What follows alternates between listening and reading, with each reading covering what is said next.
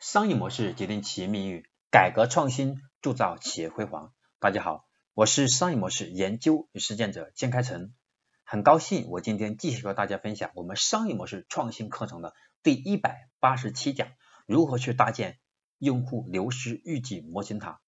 用户流失模型需要针对不同生命周期的用户，采取不同的模型来进行预测，可以将用户分为去获取期、提升期、成熟期和衰退期四个阶段。那么分周期是为了在后续将用户生命阶段纳入精细化运营的预警召回策略当中。流失预警，也就是我们提取用户的历史数据来观察一定窗口时间内的各项数据，然后根据上述的流失用户定义评估我们用户在表现期的窗口内流失的概率或者可能性的情况，从而去预测在未来一段时间之内用户的流失概率大小。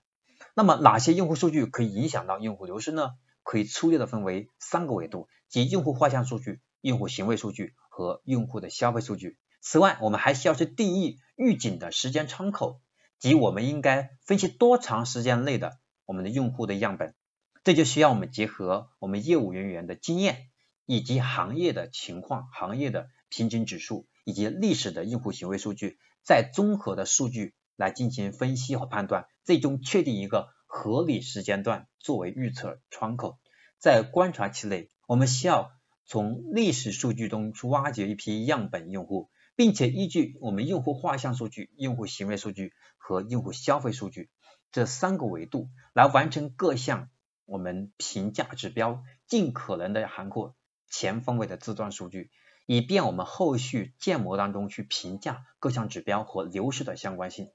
在获取表现期窗口内的结果数据，我们可以搭建最终的预测模型，来获取用户的流失规则以及各项指标的重要排序。那么常用的预警算法包括决策树、随机森林和逻辑回归等。在预测窗口期内，我们将训练的模型不断优化，剔除一些相关性较低的数据和特性，使得模型更准确、命中率更高、涵盖率更广。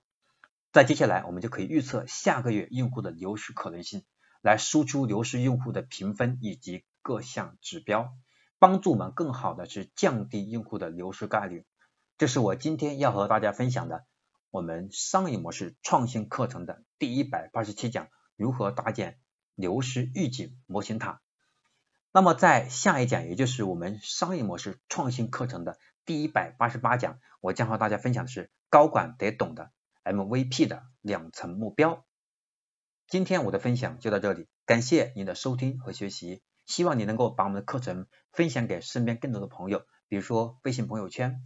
微信群，对吧？以及微博等等，可以把我们的内容分享给更多你身边的好友，让他们通过免费的学习我们精简的课程，而在职业上、生活上还有事业上能够获得更大的帮助，让他们不但通过我们的课程，通过你的分享。来提升商业认知，来更好的去为未来做更好的铺垫。我是商业模式研究与实践者江开成，今天我的分享就到这里，我们下一讲再见。